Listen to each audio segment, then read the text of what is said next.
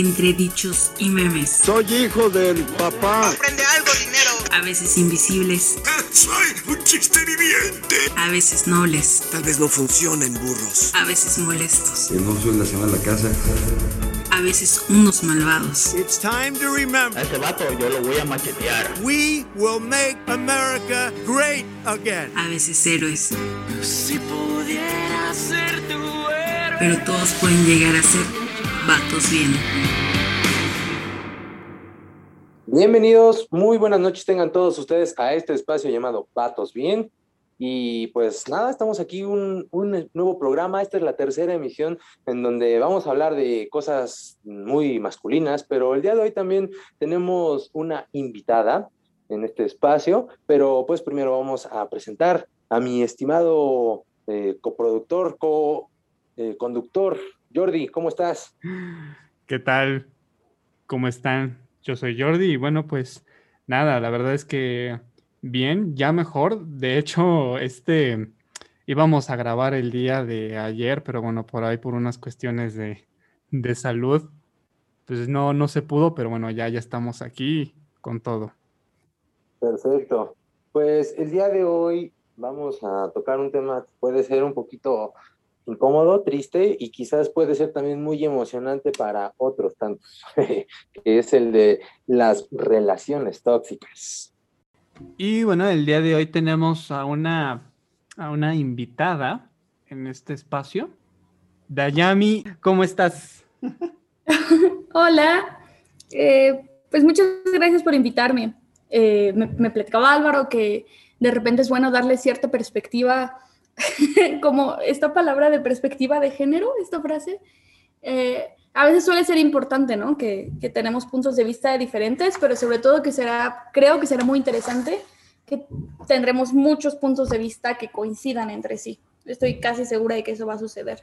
Sí, sobre todo, yo sé, todos los que nos están escuchando, bueno, este espacio sí es para, para hombres, sí, pero también creo que la verdad está bien que pues tengamos aquí el, punto de vista, la, presencia femenina, pues en este espacio, para que precisamente no piensen que, ay, no, pues cómo, no, no invitan mujeres, o qué onda, nomás se centran en la pura masculinidad. No, o sea, también por eso estamos eh, haciendo este episodio y de este tema para que, pues también nos gustaría eh, escuchar el punto de vista femenino. Claro, y muchas gracias por, por, considerar ese aspecto. Eh, en ese sentido, justo creo que es importante a veces sí ciertos espacios separatistas, sin embargo, también es súper importante encontrar los puntos de, de, coincidencia entre ambos, ¿no? Porque es lo que te decía, aunque tengamos seguramente puntos de vista distintos, los más importantes son los puntos de vista en los que estemos de acuerdo y en los que, aun cuando no estemos de acuerdo, descubramos una nueva posibilidad para considerarla. Yo quería, pues, iniciar por preguntarles, vamos primero con, pues, con nuestra invitada. ¿Has, ¿Has, estado tú en una relación tóxica? Sí, claro. claro que he estado en una relación, en varias relaciones tóxicas. Ustedes no. sí, sí, claro, claro. Eh, y, y, la verdad es que, o sea, ya Álvaro, yo, yo, lo conozco afortunadamente desde hace unos años y, y, ha sido como, ha presenciado ciertas cosas y también como de la evolución, ¿no? De cómo pues, uno no se tropieza siempre con la misma piedra. Bueno, eso quisiéramos, ¿no? Creer o pensar, porque pues por otra razón a veces es eh, una piedra muy igualita, ¿no? O, o, nos tropezamos igual con otra piedra un poco más grande, más chica. Sí, sí eso es lo que suele, suele pasar. Yo, yo creo que cuando estamos en una relación tóxica, no se da cuenta, o sea, como estás tan adentro y tan, Exacto. tan comprometido con, con la relación, Exacto. No. tú permites como un buen de cosas. Sí, y las justificas, porque, porque tiene una lógica. Como, no, es que esta persona hace esto por esto y, y, y es muy, muy fuerte porque es muy intenso, ¿no? Hay un lugar en el que sí crees que conoces a la persona y que al mismo tiempo tú tienes un poder mágico que hará que cambie, ¿no? Esa esperanza en el fondo, que tú sabes que hay algo que está mal, pero con mucha suerte y ganas cambiará. Sí, aparte, que- que- queríamos preguntarte precisamente, bueno, nos lo comentaste que, bueno, sí, sí he estado en, en varias relaciones tóxicas. ¿Nos, nos puedes platicar un poquito precisamente de qué aspectos o qué cosas pues, llegaron a pasar ahí en, es- en esa relación tóxica que, que tú tuviste? Creo que eh, lo más evidente es que son cosas que van evolucionando, van creciendo, van tomando tamaño, porque obviamente cuando conoces a esa persona, no, no se va a presentar como un violentador o una violentadora, ¿no? No decir, hola, vengo a hacerte la vida mierda. Eh, no sucede eso, al contrario. Y creo bueno, que eso es lo, peligroso, sí ¿no? pasa, ¿no? que, que es muy, muy sutil, ¿no? Yo en la relación más tóxica que tuve, me duré dos años y yo sabía que era tóxico desde los tres meses. Y, y, y era, eran de, te- de pequeños, muy, muy pequeños detalles, pero que yo dejaba pasar y yo dejaba pasar. Y Oye, pero cada vez iban creciendo y seguía dejando que pasaran. Y yo no creía que fueran a crecer, oye, pero en el de- fondo sabía que ahí estaban. y oye, como qué detalles. Em, los primeros detalles eran de celos. Em, era una persona 10 años más grande que yo. De hecho, las relaciones tóxicas mío eran- son personas con personas mucho más grandes que yo. Totalmente de Em, acuerdo. ¿Mande? Sí, sí estoy de acuerdo. No sé por qué, no sé si sea un patrón, pero Yo como que las relaciones tóxicas, como la, la probabilidad o la toxicidad se, se, se aumenta o se multiplica si la persona es Totalmente. más grande. Y, y para mí tuvo lógica el día que, justo, o sea, no fue solo con, una con las personas más grandes que he estado, me di cuenta también que por algo no estaban con alguien de su edad, ¿no? Que no se habían dado a la tarea de madurar emocionalmente y una mujer, en, ellos tenían 30 y yo tenía 20, ¿no? Una mujer de 30 años no iba a tolerar cierto, bueno, quiero pensar, ¿no? ciertas cosas que ellos hacían, ¿no? Que tenían de repente este síndrome de Peter Pan de no quiero crecer Ajá. y relacionarse afectivamente con mujeres menores les da cierta ventaja. Te da ventaja de experiencia, te da ventaja económica, te da, eh, por lo tanto, poder. Yo no me veo saliendo, yo a mis 25 años, con un hombre o un adolescente de 18, por ejemplo, ¿no? Porque aun cuando fuera legal, eh, yo sé que tengo mucha más experiencia eh, en relaciones, en habilidad, yo ya tengo una carrera, tengo un trabajo estable, ¿no?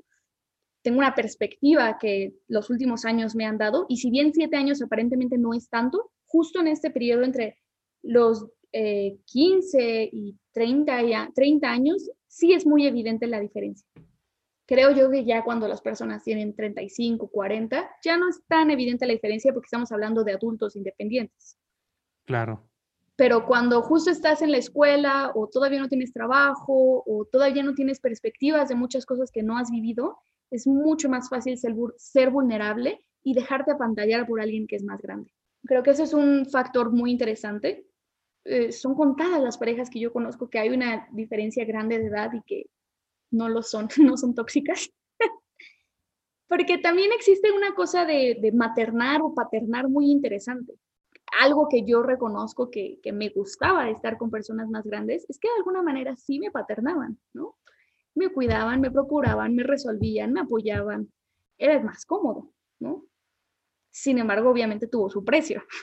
Sí, porque te regañaban, ¿no? En ese sentido también, a veces claro. las críticas, cuando una persona que ya tiene más experiencia, siendo sinceros, duelen más y, y creo que en ese sentido, más allá de, de, las relaciones tóxicas o no, creo que también es, es en general, no es, no es agradable, no es cómodo cuando, por ejemplo, tu maestro, tu papá, un hermano más grande, un primo más grande te llaman la atención. Siendo sincero, o sea, no tiene por qué ser agradable, porque de hecho tampoco lo hacen como de para que te sientas bien en ese momento, sino lo hacen para que entres pues en un tipo de reacción, para que reacciones ante una situación de las cuales ellos quieren que tomes conciencia. Entonces, cuando una persona ya más grande que tú eh, se supone que es tu pareja, te debería de ver de forma horizontal y esa clase de errores no tendría por qué, digamos, verlos como un ajeno, ¿no? Como alguien a quien lo estás afectando, como cuando, por ejemplo, no sé, eh, en el Burger King, no sé, te, alguien te atiende lento y tú estás enojadísimo porque necesitas que le, que le pongan prisa, ¿no?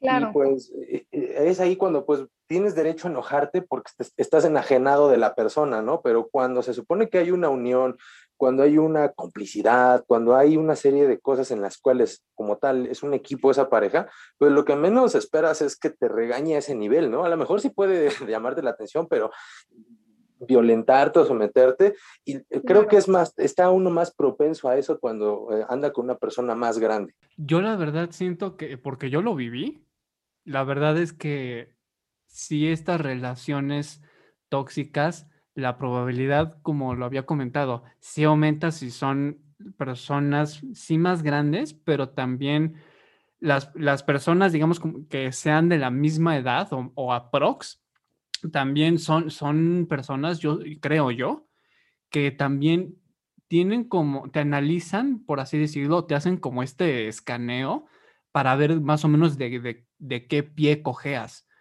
ya sabes, como tus puntos débiles o vamos, o como todo el mundo lo dice, tus áreas de oportunidad para que ahí se puedan, pues sí, se puedan enganchar y obviamente ahí pues tú terminas mordiendo el anzuelo. Sí, fíjate que, que yo no me enorgullezco de lo que voy a decir, pero después de algunos años en terapia, eh, pude reconocer, por ejemplo, un patrón que yo hacía y es que... Eh, quizá como en mi temor al, abandono, ¿no? Que probablemente, pues, muy probablemente se relaciona a, hechos de mi niñez, eh, yo, yo analizaba a los hombres con los que estaba, con los que entablaba una relación. Y al mismo tiempo sabía, intuía qué es lo que más querían en este mundo, ¿no? Porque la dimensión de de una relación, no, obviamente no solo incluye el aspecto eh, de la lista de cosas que te gustaría que tuviera tu pareja, ¿no? Sino cómo te hace sentir. Te hace sentir especial, te hace sentir único, te hace sentir amado, eh, invaluable, absolutamente incondicional, ¿no? Y yo podía recrear esas cosas generando dependencia en mi pareja. ¿Ok? Esto lo hacía obviamente de manera inconsciente, lo descubrí después. Claro. Y era una manera de evitar que ellos me abandonaran, que realmente estuvieran tan enganchados por cómo yo los hacía sentirse, para que no se fueran. Como si alguien se va a ir aquí, soy yo, no tú. Y me voy a encargar de que, de que estés aquí, ¿no? Es un rollo que literalmente los dos, los dos se enganchan. No sé si ustedes eh, llegaron a conocer este juguete de los noventas eh, para todos los millennials o quizás chance, no sé, centennials estén por ahí escuchándonos, pero había un, había un juguete de un barril de monitos donde los monitos eran, bueno, los míos eran de color rojo, pero los brazos los tenían de manera de gancho, de tal forma que sí se enganchaban, pero también creaban una, una cadenita que yo creo que, que, ajá, que yo creo que esta cadenita bueno, este, esta analogía que di de los monos se refleja también en las relaciones tóxicas, porque no solo es engancharte, sino que también hacen como una cadenita, una reacción en cadena de varias acciones que uno lo va, lo va pasando por alto o que ni, ni te das cuenta. Me gustaría mucho poner una situación, porque estamos hablando a lo mejor de cosas ya establecidas, ¿no? Como por ejemplo eh, el hecho de que eh, tú ya tenías una pareja, ya nos estás contando que pues tenía cierto tiempo, ya prácticamente nos, nos platicaste un poquito cómo acabó, aunque no nos has dado detalles, pero evidentemente ya acabó. Eh, entonces, lo que me gustaría a mí ponerles un poquito dentro de, ese contexto es cómo nace una relación tóxica. Es decir, es porque dos personas tóxicas se encuentran, porque dos personas que no eran tóxicas empiezan a intoxicarse con las malas actitudes del otro por falta de madurez, o, una sola persona es la tóxica y es la que llega y intoxica al otro, o, incluso existe la posibilidad de que una persona que no sea tóxica puede influir tanto en una persona que sí es tóxica como para que elimine esa toxicidad. Eh, y, y, no hablamos de que tenga, digamos, esa intención de hacerlo, sino que simplemente porque es una persona que ama y sabe amar muy bien, pues, la otra persona en algún momento, a lo mejor ya incluso en la ancianidad, va a tomar conciencia de ello y va a corregirlo. Independientemente de ello, es como eh, esta serie de ideas, qué es lo que hacen o cómo se forma una, una pareja tóxica.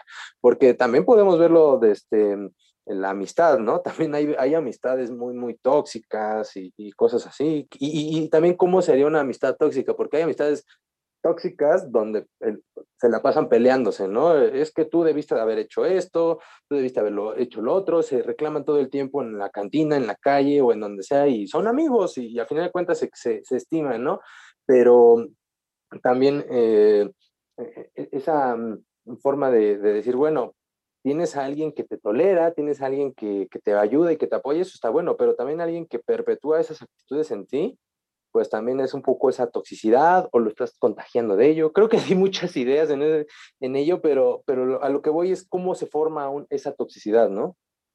Yo siento que eh, aquí como tú lo estás comentando de no solamente es en pareja, sino también en amigos. Yo me acuerdo que en primero de primaria tuve un amigo que hoy por hoy pues ya veo que sí tenía como conductas pues más o menos tóxicas porque yo me acuerdo que un día había llevado eh, ahí a la escuela en la, la famosa cartulina blanca. Como era muy grande, para que no se me estropeara, pues decidí llevarme dentro, bueno, poner esa cartulina dentro de una bolsa de la tienda de Manems. Y bueno, el caso es que yo dije, pues bueno, ¿no? O sea, no voy a llevarme la, la, esta bolsa de Manems y ahí voy a poner mi, mi cartulina para que para que no se me estropee. Y en cuanto a las amistades, exclusivamente que son tóxicas, te hacen dudar. Hablan bien de algo que hiciste, pero ya después, por bajito de, del agua, ahí se ve como el, el, comentario, ¿no? Yo me acuerdo que este amigo me había dicho, ah, oye, pues está bien padre, está bien padre tu, tu bolsa de, de ahí de Manems pero pues no sé, siento que es, pues es mucho, ¿no? Como para, yo siento que es como, como para lucirte, porque está muy llamativa esa bolsa, ¿no? Entonces, la verdad, ese tipo de comentarios a mí, la verdad, sí me hicieron dudar bastante, ¿no? Yo, la verdad, sí tenía esta duda de, pues, chin, a ver, ¿será cierto que eh, llevé esa bolsa como para lucirme? Pero la verdad es que no, como me decía, estos como comentarios que, que muy por debajo del agua sí se veía ahí la, la toxicidad, ¿no? Un poco el, este ataque. Y lo peor es que sí te, te hacía dudar. Yo siento que ese es chance como una, una característica de una relación tóxica. Y no, no cuando digo relación, estoy englobando la relación amorosa, relación amistad, relación laboral, porque toxicidad puede haber en, en, varias relaciones, en varios vínculos. Y, y, también creo que es importante como poder eh, como desmenuzar y discernir y darle palabras a cada tipo de situación. Eh, esta posibilidad de verbalizar y poder darse cuenta de exactamente qué es lo que está sucediendo, ¿no? Como tú dices, las relaciones tóxicas hacen mucho que uno dude. Eh, algo que yo aprendí después de muchos años eh, es algo que, que yo le llamo dividir la cuenta y es que cuando eh, alguien, en particular pasa, si llega a pasar con mi pareja, ¿no? Es un ejemplo más claro, llega a hacer algo que no, que, que, me genera molestia, que me incomoda, que cualquier cosa, muchas veces las reacciones que tenemos son, son desproporcionadas a la situación. Y creo que esa es la primera manera en la que yo me doy cuenta en que algo está pasando que no es solo lo que está sucediendo actualmente, en el presente, ¿no? Sino que tal vez estoy trayendo una situación del pasado para acá, o que tal vez realmente la otra persona está haciendo algo que sí me está incomodando, que está cruzando límites, que me está violentando, ¿no? Entonces, algo que yo suelo hacer mucho es, eh, cuando me molesto, pido tiempo uh -huh. y, y me alejo un rato, ¿no? Y justo en ese espacio de introspección, me pongo a pensar, bueno, ¿qué fue realmente lo que me molestó, no?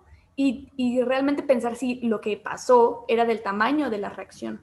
Y si no, qué tipo de cosas me, me está trayendo del pasado, tal vez, tal vez de la misma relación, tal vez es una actitud recurrente. Y una vez que ya tengo perfectamente desmenuzado qué sucedió, si fue eh, molesto, si fue incómodo, si me lastimó, si me, si me hirió de alguna manera lo que hizo, o si realmente yo exageré, porque puede pasar también. Y regreso y ahora sí con mi cuenta dividida le digo, ¿sabes qué? Me molestó que, no sé, llegaras tarde o que hicieras X cosa desde una cosa tan tonta como llegar tarde o me molestó que me gritaras, me molestó, ¿no? Cualquier cosa que sucediera. Y al mismo tiempo también reconocer que yo sobre reaccioné tal vez o que yo respondí de una manera que no era correcta, ¿no? Que tal vez yo también respondí de manera violenta. Y ahí es, es, es un trabajo interesante de tomar responsabilidad y de hincar responsabilidad en el otro. Porque suponiendo que estamos hablando de adultos, ¿no? De personas mayores de edad, sí es muy importante como no infantilizar nuestras eh, acciones. Es que yo no sabía, es que yo, ¿no? Claro, todos podemos cometer errores, pero pues get your shit together, ¿no? Hazte responsable de eso. Y creo que muchas veces las relaciones tóxicas también tienen que ver con no hacerse responsable de lo que está sucediendo, de lo que estás permitiendo que suceda y de lo que de las violencias que tú estás ejerciendo. Eh, de repente sí creo que es muy importante puntualizar qué tipo de violencia es o qué tipo de acciones son, ¿no? estás humillando a alguien, estás eh, justo haciéndole dudar de su propio criterio, estás teniendo acciones de violencia física, aunque sean como tonterías, entre comillas, ¿no? Estás dándole zapes, lo estás pellizcando, lo estás mordiendo, o sea, estás, eh, no sé, forzando de repente algún tipo de acto sexual, ¿no? Porque muchas veces eso es algo muy común y que yo he escuchado con muchísimas mujeres, y es que acceden a tener prácticas sexuales o simplemente a tener sexo, aunque no querían, por justo eh, no solo no saber decir que no o no querer incomodar al decir que no, sino porque hay mucha insistencia. Y eso también es importante aprender a verlo, ¿no? De que cuando le estoy insistiendo a mi pareja a que haga algo que sé que no quiere creo que también es, es una cosa de autovalorizarse en relaciones tóxicas, eh, porque cuando una persona accede, en general, no, voy a hablar de, exactamente del sexo. El sexo yo lo considero algo muy importante y creo que es algo muy, muy íntimo, muy, muy algo que se tendría que, que manejar con cuidado. No vas a estarlo haciendo con cualquier persona por, deja tú las enfermedades y todo eso, sino precisamente por lo que pueda eh, atraerte a ti a, nivel social, a nivel espiritual, a nivel psicológico, cómo eso puede o no desgastarte. Bueno, independientemente de eso, en general, ¿no? Si te empieza a presionar para que eh, entres a, actitudes, hagas cosas, por ejemplo, no necesariamente, a mí no me gustan las, fiestas del todo, ¿no? Estarse este, poniendo muy, muy, muy ebrios y todo eso, por varias razones, ¿no? Pero por otro lado, eh, es decir, si alguien a mí me dice, oye, vente, te invito acá a tal lugar, vamos a hacer una especie de negocio, vamos a conocer a alguien para que nos apoye en una situación, pero vamos a hacer la junta en un bar, ¿no? Entonces yo digo, ah". entonces hay veces que, eh, como les comento, en la misma amistad pasa eso, ¿no? De que te empiezan a, a jalar y todo eso. Entonces, ¿tú qué haces ahí? ¿A qué nivel eres amigo de esa persona?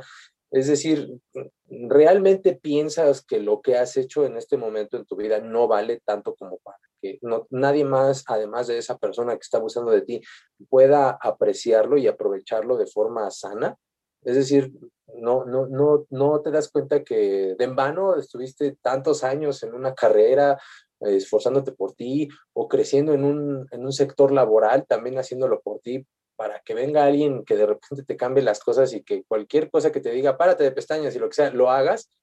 Eh, es decir, tiene que ver un poco con tu fortaleza y eso eh, a lo mejor ahí ya me voy un poquito más clavado. Tiene que ver con tu círculo familiar, con cómo viste cómo eran tus papás, con cómo viste cómo eres tú, con las eh, influencias culturales que tuviste, la familia que a lo mejor no nada más por tu papá o tu mamá, a lo mejor tú viviste una gran familia, ¿no? Pero los vecinos de al lado o los primos de al lado no, no necesariamente tenían esa realidad.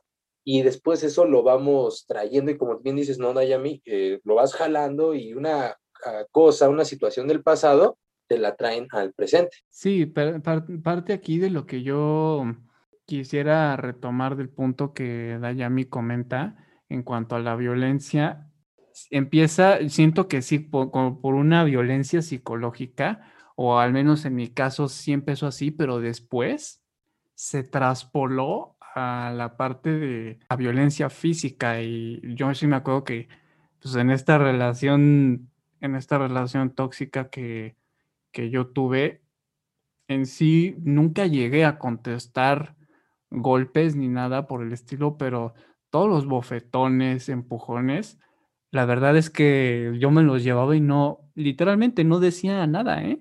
O sea, así de, ni, ni, le decía de, no, pues no me empujes o no, no hagas esto. Siento que es lo que lo hace tóxico, es precisamente como lo habíamos comentado, que para bailar tango se necesitan dos. Uno, sí porque pues ejerce como la violencia, pero también el otro que no pone los límites, ¿no? Y creo que una bandera, una bandera roja u otra característica de la relación tóxica es que mm, estas banderas rojas las empiezan a detectar terceros. O sea, primero empieza por, eh, por tu familia, pero después estas banderas rojas también tus amigos te, te, las empiezan a señalar, te las empiezan a indicar y ya cuando te dice o te señala como estas banderas rojas, la verdad es que sí está bastante, bastante cañón porque uno como lo comenta Dayami, uno se justifica y uno dice, no, es que fue por mi culpa, o no, es que pasó esto, o no, es que no va por allí, va más por este contexto. Pero la verdad es que el, digamos, la bandera roja, por más que te quieras justificar, ya sea a ti o quieras justificar al otro, la bandera roja ahí está ya bien puesta. Sí, y, ya la viste, o sea, ya la viste, no hay manera de decir como, ay, no, no, en el fondo uno sabe. Yo he platicado con mucha gente, generalmente cuando ya terminan sus relaciones tóxicas, me, muchas veces sale esta frase de es que yo sabía, yo sabía en el fondo lo que estaba pasando, pero no quería irme o no quería detenerlo. Eh, he escuchado muchísimas veces eso. Raras son las personas que me dicen, la neta es que pues no tenía idea y generalmente justo son personas que no tienen experiencia es como, retomando un poquito esto que decíamos de las, las relaciones entre mayores, ¿no? Entre personas con diferencia de edad. Cuando no tienes experiencia es mucho más fácil ser abusado porque justo no tienes un parámetro de lo que es bueno, de lo que te hace daño, de, y, de este tema del respeto propio, como dice Álvaro. Eh, también creo que algo bueno y que, que, podríamos rescatar y que creo que es importante que, que la sociedad pueda ver poco a poco es la relevancia del enojo y de la rabia, porque eso es lo que permite aprender a también a, marcar límites. Eh, yo no me, yo, me pasó que yo no me conocía enojada, yo no me conocía realmente molesta, eh, e incluso violenta, ¿no? hablando incluso en defensa propia hasta que justo tuve esta relación súper tóxica. Y eso me permitió decir, ya no puedo volver aquí, ya no es una opción. Eh, yo hace muchos años tenía un terapeuta, el que quiero mucho, que tenía, tuvo una adicción de drogas muy fuerte, ¿no? Y él me decía que ya llevaba como 20 años limpio. Me decía, Dayami, aún cuando tengo 20 años limpio, la realidad es que todavía a la fecha se me antojan unas líneas de coca. ¿Y yo qué? No, no lo digas porque nos va a censurar el, algoritmo. ¿Y yo qué? Y me dice, es que uno nunca deja de ser adicto. Es como el alcoholismo. El alcoholismo es una enfermedad crónico-degenerativa. Y yo he conocido personas alcohólicas que me dicen, yo soy alcohólico aunque llevo 10 años limpio porque es una enfermedad en la que si yo vuelvo a tomar, yo no voy a empezar desde donde una copita y dos copitas, ¿no? Voy a empezar desde donde lo dejé. Y, y es lo mismo, ¿no? Como con las drogas. Y mi, mi, terapeuta me decía, yo reconozco que tengo una personalidad y que pasan muchas personas que tiende a buscar emociones fuertes, ¿no? Y eso te puede eh, llevar a buscar situaciones de peligro para sentir esas emociones fuertes. Y le mencioné las drogas, ¿Manda? Justo eso iba a decir, ¿no? Como eh, deja tú las, las ganas de adrenalina, lo que sea. Creo que también eh, este, las parafilias en general, ¿no? O sea, con, con ¿qué, qué, qué tipo de perversiones la otra persona de qué, más bien de qué perversiones es cómplice la otra persona, ¿no? Y vamos a hablarlo de perversiones en, en, modo más juguetón posible, ¿no? Porque hay parafilias de para, a parafilias, ¿no? Claro, y, y justo eh, se hablaba como de la personalidad adictiva.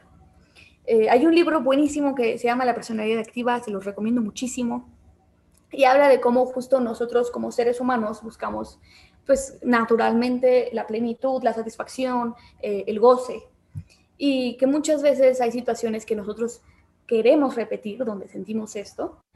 Y esto puede llevarnos, este afán de querer repetir estas situaciones donde nos sentimos con goce eh, y, y, felicidad y satisfacción, en situaciones de peligro. Y por lo tanto, muchas veces de adicción. Y las adicciones no solo son de, de, sustancias, son de situaciones, ¿no? Adicción a las compras, al sexo, a la velocidad, a justo situaciones de riesgo, ¿no? Y lo que, bueno, a lo que voy es que él me decía, yo lo que tuve que aprender es a poner mi personalidad en algo que no me destruyera. Eso es muy importante porque muchas veces hay que aprender a elegir, eh, sobrevivir y estar bien por sobre eso que uno cree que ama tanto. Y creo que esa es la clave también para salir de las relaciones tóxicas. Exacto, es Entender una cuestión que de ya no puede seguir, exacto, que ya no puede seguir siendo opción, porque él me decía eso, a mí se me antoja la coca a la fecha, pero ya no es opción, simplemente ya no es opción.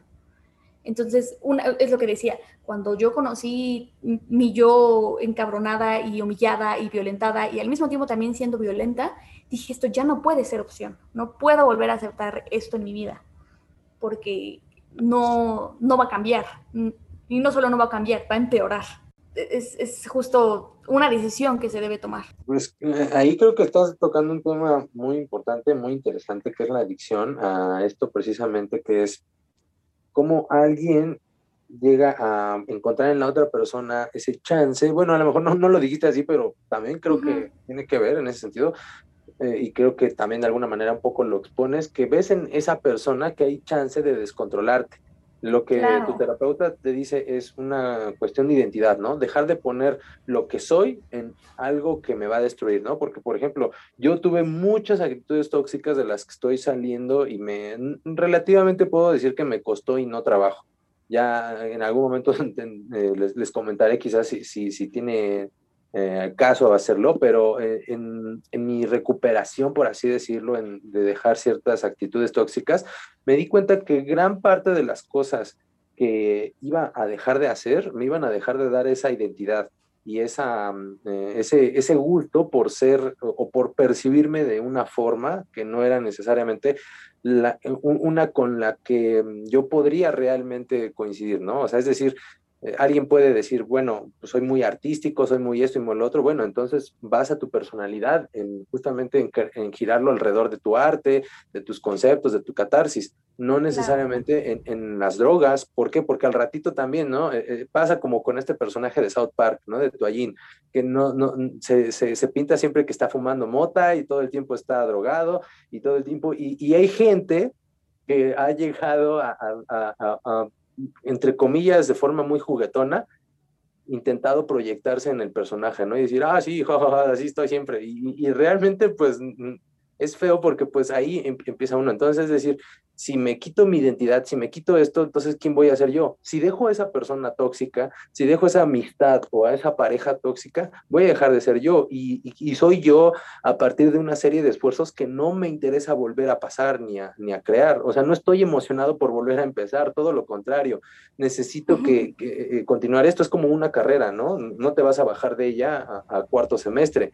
No, o sea, no se esperaría uno claro. que haya una desilusión a mitad de la carrera porque es catastrófico. También, ¿sabes qué? Estaba pensando que es igual como otro componente de una relación tóxica. No sé si les ha pasado a ustedes, pero precisamente en esta toxicidad en la que estás metido, en la que estás pues envenenándote junto con esta persona, es que te aíslan. O sea, te aíslan y tú te aíslas. O sea, pierdes el contacto con, con tus cuates, pierdes el contacto, mm, no con la realidad en sí, pero sí dejas de hacer cosas o hobbies tuyos por precisamente estar en, en, la convivencia con esta persona. Es una parte que la verdad está bastante, pues bastante fuerte porque te vulneras a ti, dejas de, de ver por ti. Sí, totalmente. Y es que justo como retomando esto que decía de las adicciones, es muy interesante porque muchas, muchos años, se, por ejemplo, el enfoque de, de alcohólicos anónimos, ¿no? O de las granjas, esta cosa de que uno cae en las adicciones porque quiere o por pendejo, ¿no? O, y que no sale por falta de voluntad. Eh, estamos hablando de que con este enfoque la recuperación de las personas, habla de drogas duras, ¿no? Es de un 3%, es nada, porque estamos hablando también de aspectos bioquímicos, que tu cerebro produce cierta, eh, ciertos neurotransmisores cuando estás en el evento de la adicción, ¿no? Y que eh, realmente lo que necesitas es como una reeducación de cómo, qué situaciones realmente te pueden, te, sería bueno que te hicieran feliz y qué situaciones comprenderlas como malas o como dañinas. Y esto que dices justo, se está trabajando en estos nuevos enfoques de la adicción que en realidad tiene que ver con cómo nosotros nos aislamos del mundo para que una persona que es adicta a cualquier cosa siga siendo adicta a ello, hay que señalarla y hay que decirle, sí, es por tu culpa y, ¿no? Ya ha llegado el pinche borracho otra vez. Eso solo va a lograr que la persona caiga más en la adicción. Cuando se le otorga este espacio de, oye, algo está pasando, ¿no? Vamos a generar una red de apoyo, vamos a ver la manera en la que te saquemos de aquí, en la que tú puedas eh, animarte, los casos de éxito son muchísimo mayores. Por eso, por ejemplo, en el caso de trastornos de conducta alimentaria y también de drogas, se pide a toda la familia que se involucre en el proceso, porque tiene que ver con algo sistémico, ¿no? Y, y cómo eh, eh, no es, no es gratuito que nuestra sociedad, que cada vez se vuelve más individualista, las, las personas caigan más en adicciones y en marginación a lo que voy es que una relación tóxica es una adicción y es tan duro salir de ello como casi salir de drogas, ¿no? Si alguien que nos está escuchando ha pasado por eso, estoy segura de que cuando terminas eso, te sientes como en síndrome de abstinencia. Es una ansiedad y es tan difícil realmente no volver a caer que de verdad se siente como abstinencia de, de una droga. Y hay un experimento en el que eh, justo se trataba de las drogas. Básicamente ponían una rata de experimento con su, con su heroína. Bueno, un agua con heroína, un agua limpia, ¿no? obviamente, pues consume la, la heroína, se destruye y todo bien. Y hay otro experimento en el que justo ponen exactamente lo mismo, pero ponen más ratas, ponen un parquecito de ratas y conviven entre ellas, ¿no? Y la incidencia de, de adicción es mínima porque hay convivencia, hay socialización y hay conexión entre sí. Entonces, muchas veces el planteamiento que yo creo que podemos imaginar es esto de em, generar conexiones, relaciones entre nosotros, redes entre nosotras y nosotros, para evitar que nuestros amigos y amigas estén cada vez más aislados. A veces creo que la peor respuesta que le puedes dar a un amigo cuando está en la adicción es como, ah, pues dejamos de ser amigos, ¿no? Porque prefieres a tu pareja cuando creo que lo más importante es seguir ahí insistiendo, insistiendo para que, pues en cuanto salga, ojalá que salga, pues tenga alguien de quien jalarse, ¿no? De quien apoyarse. Me acabas de hacer sentir muy, muy culpable. ¿Qué? Por, a ver. Porque la verdad es que yo em, tuve yo una relación tóxica con una, con una amistad, fue, fue más que de pareja, porque también de pareja he tenido relaciones, no, yo no las llamaría tan tóxicas, pero sí relaciones que pudieron ir para allá, ¿no? Que afortunadamente, y a lo mejor ya no por mi buena decisión, sino porque también no era yo muy bueno conquistando, no se dio, pero por otro lado, es que con una amistad sí tuve un, un aspecto que sí era de que esta persona pues yo ya veía que andaba mal, que andaba demasiado mal, ¿no? Y compartíamos ciertas cosas mal, ¿no? No, no, no necesariamente yo estaba solo en ese sentido, pero sí comencé a notar que estaba teniendo actitudes cada vez más violentas. Me llegué a enterar que, por ejemplo, llegó a golpear a su, novia, llegó a, este, por ejemplo, y, y, no lo digo porque sea una persona como que muy violenta, sino que de repente, pum, se le salió, parece que el diablo, eh, en una reunión que tuvimos también se puso hasta atrás y, y, pues llegó a cometer imprudencia, lo llegaron a acusar de querer violar a una chica. Estuvo muy denso esta situación. Entonces, cuando esta persona me llegó a decir tal cual que ya era adicta a la piedra, yo decidí cortar esa amistad. Em, creo que... Eh, me, me, invadió el miedo, me invadió el miedo de que por sentimentalismo, porque solo ser yo muy sentimentalista, demasiado y muy sensible, ¿no? Por ejemplo, aquí veo a los, hasta compré este, comida para perro para regalar, ¿no? De repente me la llevo en mi bolsa y voy regalando comida para perro para algunos perrillos, porque pues siento, la verdad, siento feo, no, no puedo evitar yo sentir horrible ver ese tipo de soledad y no poder actuar, ¿no? Entonces, en ese momento, pues me sentí, me invadió el miedo de decir, bueno, ¿qué va a pasar al ratito que esta persona pierda el trabajo? ¿Me va a pedir a mí eh, prestado? ¿Se va a meter a mi casa a robar? ¿Qué va a hacer? Y la verdad es que nada más yo conozco a esa persona, no es como que pertenezca a mi círculo y yo le puedo decir, vente, te invito aquí a mi casa o con mis amigos o vente, vamos a salir con la banda. No, realmente era solo una, una relación con esa persona y también yo no tenía contacto con, con terceros de él. Y, sí, siendo sincero, siento, me siento muy mal por haberlo dejado solo en ese sentido. Ahora, por otro aspecto, pues ya con, de acuerdo a mis convicciones religiosas, pues bueno, siempre está presente en mis peticiones, en, mis, eh, en mi pensamiento en ese sentido, pero por otro lado también decidí alejarme porque yo no podría haberme arrastrado a más. Sí, y justo tú dijiste la clave, me dio miedo, o sea, es algo que pasaba más allá de tus límites y de lo que tú conocías y lo que tú sabías manejar. O sea, no estoy diciendo que estemos obligados a sostener a nuestros amigos hasta el final. Hablo de que si yo sé que puedo, lo voy a hacer, pero tampoco me voy a poner en riesgo por alguien más. Es como las reglas del RCP, de la reanimación cardiopulmonar. Primero yo, luego yo y hasta después veo si rescato a la otra persona. tengo que ver si el lugar está seguro. Eh, quizá no tenga mucho que ver con el tema, pero eh, yo he sabido de casos de gente que empieza a dar reanimación pulmonar, cardiopulmonar, y son amenazados, ¿no? En ese momento te tienes que largar. Y perdón si la otra persona no tenía la culpa, pero no me puedo poner en riesgo si yo sé que no puedo manejar esta situación. También otro aspecto que caracteriza de una relación tóxica es que, pues en un inicio sí estás muy a gusto y sí tienes pues momentos, la verdad, bastante padres, pero ya después llegas a un grado en donde ya no estás a gusto, donde, insisto, tienes precisamente esta duda y partiendo esto de, de, lo que comentan, tienes este miedo, o sea, ya estás más a la expectativa de que la otra persona te diga, te ataque o que recurra a estas conductas en las que pues te va a vulnerar todavía más, ¿no? Y, también algo que yo quería señalar, en sí, pues los hombres no, no somos como muy, con, muy conscientes, o, más bien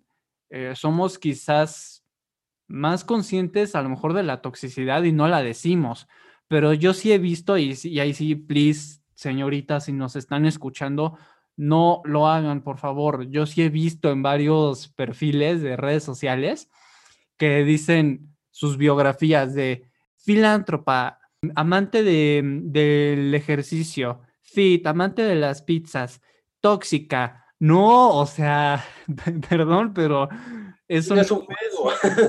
no, y aparte no es un orgullo, o sea, nadie en 100 años va a decir, ah, no, pues sí, en, su biografía decía que es bien tóxica, no, pues sí, sí me late un buen esa chava.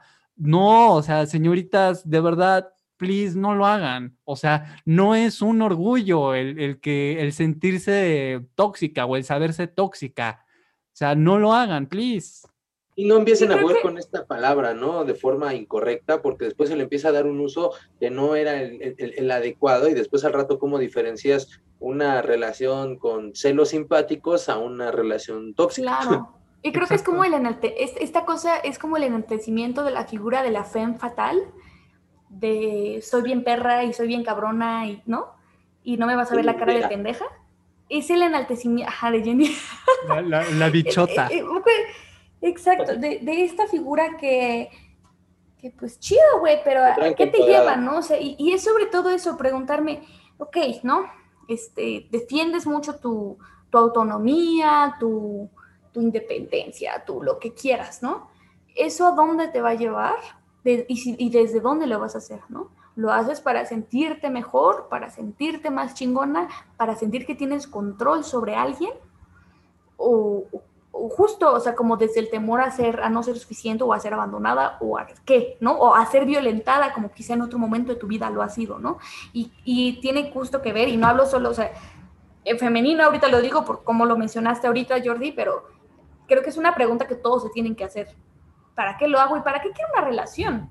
¿Por qué quiero relacionarme así con esta persona? ¿Qué gano? Y, y en el fondo, ¿me va a hacer bien y realmente va a hacer bien a la otra persona?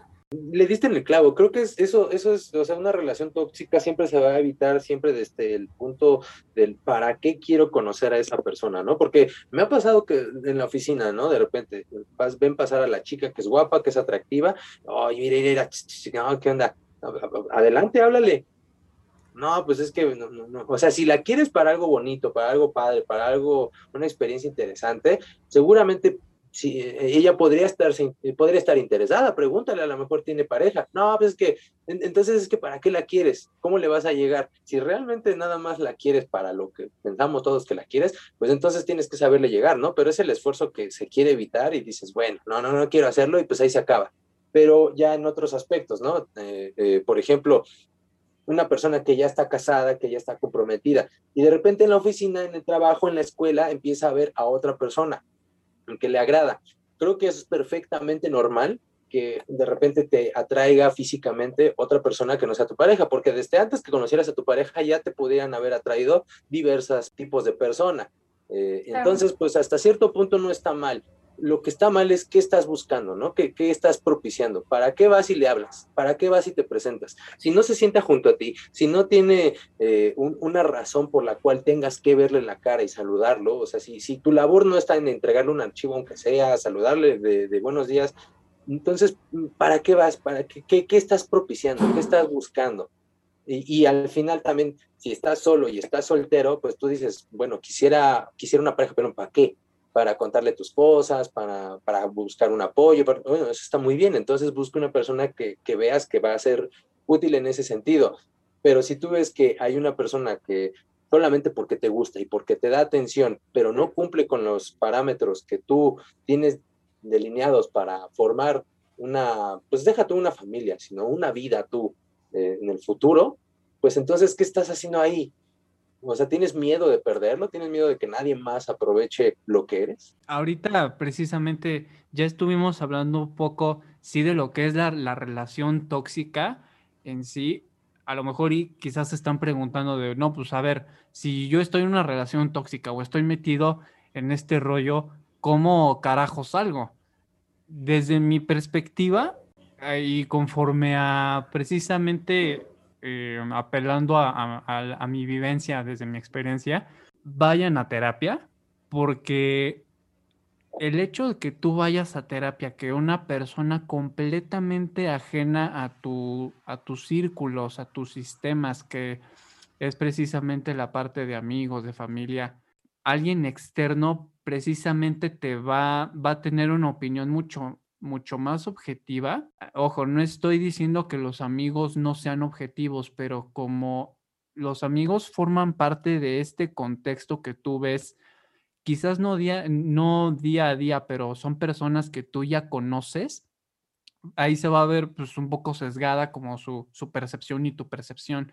Pero el hecho de que alguien más que un terapeuta, que un profesional vea desde fuera de cómo estás tú, te va a ayudar muchísimo y sobre todo te va a ayudar a que de entrada te, te des cuenta pues, tal cual de cómo estás tú y pues del rollo en el que, en el que ha llegado la, la- la situación.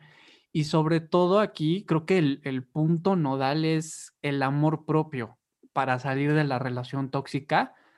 Yo siento que el, el tú quererte, el ver por ti, el regresar a tus orígenes, back to basics, creo que ese es el, el punto clave. Y cuando digo back to basics es acércate, acérquense nuevamente a, a sus, a, sus amistades que ya habían dejado como ahí de lado, ponte otra vez a, hacer como estas actividades que tú habías dejado e incluso la verdad me atrevería a decir explora nuevas, eh, nuevas actividades o nuevos hobbies que te pueden ayudar a ti, pero que precisamente eh, van de ti para ti y sin involucrar obviamente a alguien más, con la finalidad de que tú te puedas rescatar y que tú puedas sanar más que nada.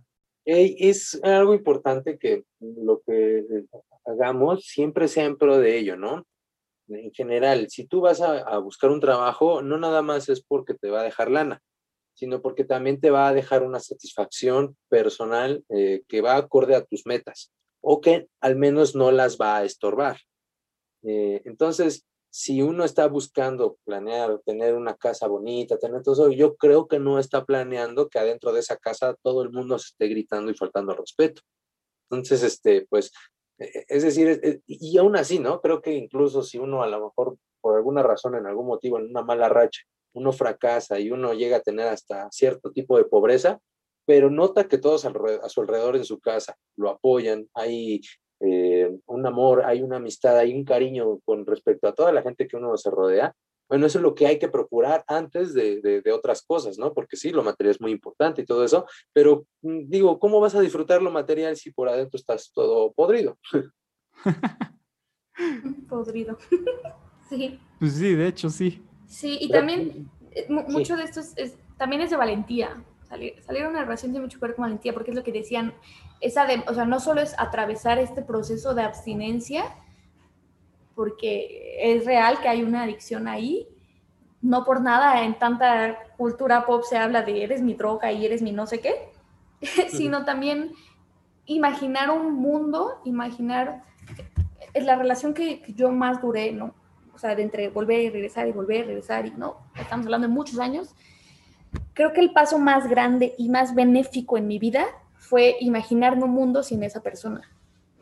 Y el día que pude aceptar que tal vez ya no iba a estar con esa persona para siempre, no solo la perspectiva de mi vida entera cambió y fui más feliz, sino que justo pude permitir entrar a una nueva persona y con esta posibilidad también de meter límites, de eh, establecer mi, no solo hablo del amor propio, ¿no? Sino de establecer qué quiero, qué no quiero, qué estoy dispuesta a soportar y qué no porque muchas veces se confunde eh, esta frase de soportar cosas por amor o, ceder con realmente poner límites. Es que una cosa es, es, amor precisamente, pero cuando uno está aceptando cosas que sobrepasan lo que es sano, ya no es amor. Exacto, exacto. Sí, creo que está muy tergiversado eh, la manera en la que se expresa a través de la cultura popular, lo que realmente es el amor y que esta cosa de que el amor lo puede todo, ¿no? Yo creo que es una gran mentira eso. O sea, a mí parecer el amor no lo puede todo. Eh, se necesita justo resiliencia, respeto, acuerdos, em, reciprocidad, se necesita mucha valentía, coraje, se necesita muchas otras cosas que el amor por sí solo no nos va a dar explico? Se necesita mucha comunicación, mucha introspección y mucha habilidad de saber qué exactamente es lo que quiero y si no, saber qué no quiero por lo menos. Coincido parcialmente contigo porque, porque por un lado no creo que eh, en general todo eso vaya solo. Creo que el amor propicia esas actitudes. Sin embargo, ya en lo demás, en cómo lo comentas, ahí sí estoy completamente de acuerdo contigo. No es nada más el cariño. Yo así quizás lo, pondría en tu oración, no sé, a lo mejor no quiero hacer un mansplaining, pero eh, eh, dentro de, lo que comentas, creo que más allá de, bueno, más bien menos acá del amor es el cariño, ¿no? Entonces, no va más, no, va eh, el cariño solito, no van los mismos solitos, ¿no? Va toda una serie de, cosas que ya construyen un amor, el amor sano, y que que también se puede amar lo insano, ¿no? Pero en general esto pues ya eh, estamos hablando de una relación, ¿no? De, de, construcción de amor, entonces ahí no tendría por qué haber estos otros elementos que, que obstruyen ese crecimiento sano, ¿no? Sí, sí, sí, sí. O sea, quiero decir que esta cosa de justo el amor solo no, no puede ser solo una fuerza mágica que si estamos juntos vamos a lograr todo, ¿no? Claro, no, Sí. Es, no es tan sencillo como esa cursilería. Sí, no, Exactamente. nada sencillo. Y sobre todo aquí creo que lo importante es, partiendo de este amor, recuerden que, que límites es amor. El que tú puedas poner los límites a esa persona, obviamente ahí pues estás procurándote sí a ti, sobre todo, más que el amor hacia esa persona, es el amor hacia, hacia ti, hacia uno mismo. Sí, totalmente. Y, y también algo que, que creo que es bueno plantear es las posibilidades en las que no somos necesariamente pareja, que, que existen otras maneras de relacionarnos y que no está necesariamente mal. Eh, yo, yo soy muy amiga de una de mis exparejas. Eh, él es prácticamente mi mejor amigo, es un tipazo y neta la persona que esté con él creo que es muy afortunada. Y, finalmente, aun cuando fuimos, o sea, fui su pareja a la fecha, sigo creyendo que fue bueno que hayamos terminado, ¿no? Porque la relación que tengo ahora, como con esta amistad, para mí es, es muchísimo más valiosa. Y justo hay mucha creencia de no, no puedes ser amigo de tus exparejas, pero si puedes trascender más allá de pensar que las parejas son o no son, sino que las relaciones son dinámicas, que las personas somos dinámicas y tenemos eh, una, evolución respecto a nuestras creencias y nuestra forma de entender el mundo, claro que pueden existir, eh, no necesariamente amistades, pero sí justo otro tipo de relaciones en las que no solo o te odias a muerte o amas profundamente a alguien, ¿no? Para mí dije, wow, qué padre que no solo, fui su pareja, sino que además tengo la oportunidad de ser su amiga el resto de la vida. ¿No? O sea, ¿qué más quiero? Prefiero eso. Precisamente partiendo de estos límites, el hecho que tú vayas poniendo límites te va a beneficiar bastante y sobre todo te va permitiendo, mientras más límites tú pongas, te va permitiendo que te puedas ir alejando poco a poco de esta, ya sea esta pareja tóxica o esta amistad tóxica, hasta que finalmente pues todo, todo termine ya con un unfollow o un quitar de tus, o un quitar de tus amigos y, y, la verdad es que una vez hecho eso, pues ya vas a, a, a, sentirte más liberado. Sí, hay veces que es urgente poner un muro metafóricamente hablando entre dos personas. Claro. Eh, eso me parece perfectamente respetable. Eh, sin embargo, a veces ayuda la idea de, bueno, tal vez este no es el momento para relacionarnos de esta manera. Hay que esperar, ¿no? Y tener paciencia, mucha paciencia y mucha confianza en lo que yo voy a poder lograr sola o solo. Y no forzar las cosas, ¿no? Porque incluso si las dos personas únicamente se quieren eh, o se muestran cariño o se muestran por la, porque sostienen relaciones sexuales, pues creo que ahí, no, ahí es todavía mucho más tóxico porque estás eh, compartiendo algo tan íntimo con alguien con quien no tienes demasiadas cosas en común y no hay una profundidad. Entonces, pues eh, si tú logras desde antes, a lo mejor consintiendo un poco, ¿no? Que, que haya eh, pues, demasiadas relaciones, ¿no? Eh, de, de, forma muy casual, pues bueno, si vas a hacer eso, supongo que deberías de también estar preparado emocionalmente para que, para reaccionar a cómo va, puede, podría reaccionar la otra persona. Pero en general, si en, en, tu caso yo, yo vería, yo veo que las dos personas eran buenas, pero estaban intentando forzar una relación que no iba a funcionar porque no eran el uno para el otro. Más allá de esta cuchillería del que hay veces que sí, siento sincero, sí ves que una persona es para la otra persona porque encajan bien, más allá de cursilerías, pues es una cosa que tiene una explicación psicológica, ¿no? Cumplen tus parámetros, su carácter, muchas de sus características, pues se acomodan al uno al otro, ¿no? Aún siendo muy diferentes o muy similares se pueden complementar, pero cuando se intenta forzar una relación en una situación, pues es porque también, ¿no? Alguno de los dos no está interesado en el, proyecto del otro. Eh, puede ser desde una situación muy simple, ¿no? Como decir, ah, una carrera, ¿no? Yo quiero ser psicólogo y tú quieres ser este, astronauta. Entonces, pues nunca nos vamos a ver, ¿no? Porque cada quien en sus estudios va a estar. Eh, o, o, que alguien diga, ¿sabes qué? Pues yo me hago, este, este, un, monje tibetano y, y la otra persona quiere ser una, una rockstar, ¿no? Entonces, a partir de que dos personas con dos proyectos, convicciones y visiones de la vida muy diferentes quieren por fuerza eh, meter una relación en donde no la hay solamente porque se atraen sexualmente, porque tienen miedo a la soledad, porque tienen una atracción hacia su intelecto, por su ego, porque también a veces es eso, ¿no? El hecho de decir, ah, bueno, no eh, ando, con alguien que, que, es rockstar, ¿no? Que toca la guitarra, que tiene su banda, o que, o que tiene una empresita, o que tiene un esto. Entonces, e, e, es, un poco eso, ¿no? Del de, bueno, ¿y qué onda? ¿Cuándo voy a la próxima relación? A lo mejor me toca un tipo que no ha acabado ni la prepa, ¿no? claro. Sí, como lo que decían, decíamos muy al inicio de esto de cómo hacer de nuestra pareja nuestra personalidad, casi, casi, ¿no? Sí, exacto. Como un accesorio más que tienes por ahí. y bueno, ya se nos está ya acabando el, tiempo. Vamos a ir cerrando. Mi estimada Dayami, el micrófono es tuyo. Si nos pudieses dar la recomendación pop del día de hoy. Eh, justo hace poquito yo vi una serie que se llama Normal People y que es muy interesante porque creo que plantea una posibilidad después del acabose, ¿no? Después de esta relación tóxica de sí quiero, pero no quiero. Eh, muy sutil porque a veces las relaciones tóxicas no necesariamente incluyen gritos ni violencia. Muchas veces en realidad son muy silenciosas. Eh, y, cómo a pesar de que uno comprende que algo es tóxico también, no puedes, puedes elegir lo que haces, pero no puedes elegir lo que sientes. Yo creo eso. Es muy bonito esa serie porque plantea como otra posibilidad más allá de solo estamos o no estamos. Es, es una, dura, son 10 capítulos, 12 capítulos, no me acuerdo. Algo así, está, está buena. Y también, pues creo que así de que súper obligada para este tema es la película de Love, de Noé Gaspar.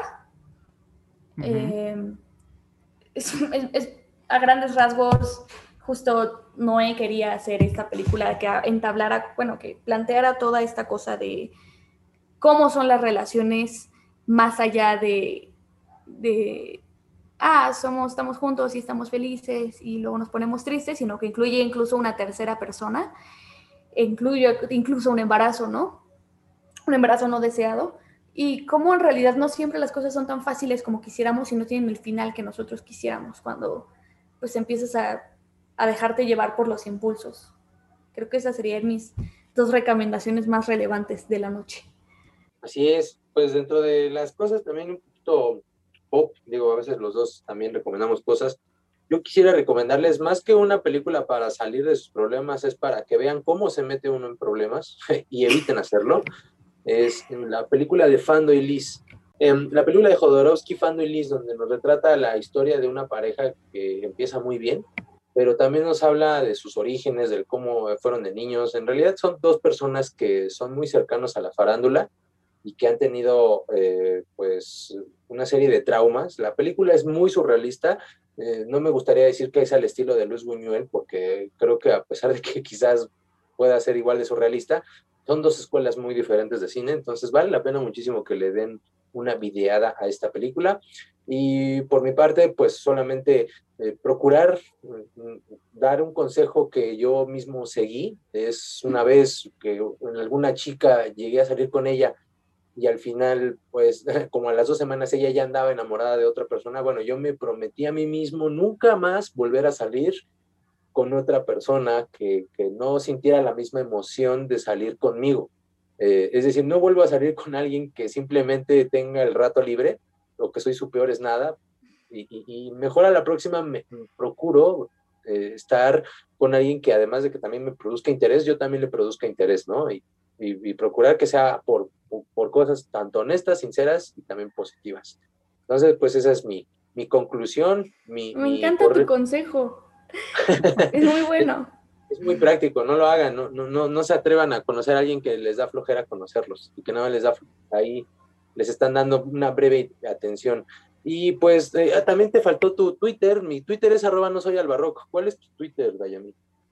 El mío es I'm the Fury, I-M-T-H-E F-U-R-Y. I'm the Fury, ¿no? I'm the Fury, como la canción de Fouls, de Spanish Sahara. Hay una parte ahí que dice I'm the Fury in your head. De ahí salió. Oh, Buenísimo. Y bueno, como recomendación mía, es recomendación musical, escuchen eh, Luna Amarga de Allison. Y la letra representa tal cual lo que es una, una relación tóxica. Les dejo mi Twitter, es Jordi ALX, Jordi con J y no olviden seguirnos en nuestras redes. Estamos en Facebook y Twitter como Vatos Bien y eh, Instagram como Vatos Bien 1. Excelente. Pues bueno, agradecemos la atención de quienes nos hayan escuchado hasta el final, su paciencia y también su participación en el momento en el que hagan uso de las redes sociales para dejarnos un comentario, una corrección, un zape, lo que ustedes quieran. Sobre todo, mil gracias por tu, por tu tiempo, Dayami. Muchísimas gracias por la invitación. Me dio muchísimo gusto estar y siempre es bueno eh, repensar y verbalizar las cosas eh, de manera amistosa. Exactamente. Muchas gracias. Quedas invitada para que en algún otro momento también te nos unas y también hay otras invitadas que posiblemente se nos unan. Entonces, en algún momento esto va a ser más, más dinámico. Perfecto. Sigo aquí muy puesta entonces. Perfecto. Pues muchas gracias. Cuídense. Ay, muchas gracias. Bye. Bye bye. ¡Woo!